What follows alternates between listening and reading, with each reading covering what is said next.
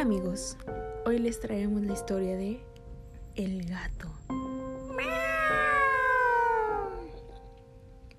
Era una noche fría, cuando cerca de la ventana de Luis maullaba un gato. El chico se levantó rápido y en silencio. No quería que sus padres lo escucharan porque planeaba meter al pobre animal en su habitación. Y así lo hizo. Después se las arregló para mantenerlo en secreto por varios días.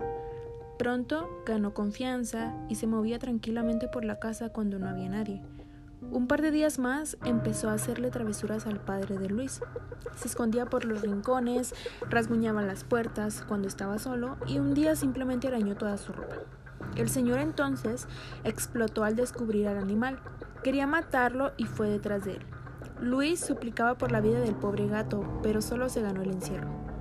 Cuando el señor estaba a punto de golpearle con un palo, los ojos del felino brillaron. Tomó forma humana e hizo una pregunta. ¿Matarme una vez no te basta?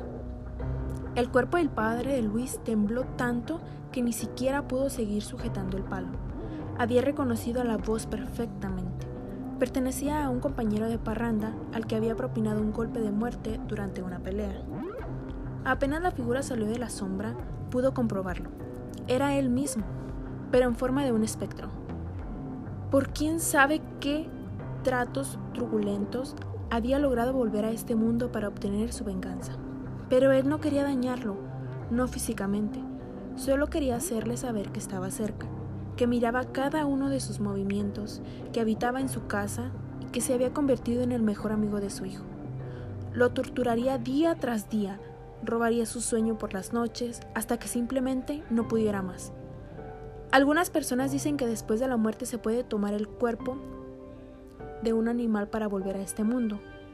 Por eso me inquieta que a veces mi gato me mire de esa manera extraña y tenga un comportamiento que parece tan humano. Tal vez no sea mi gato ya, y se trate de algo más. ¿Qué tan seguro estás de que el tuyo sigue siendo el mismo? Gracias por escuchar.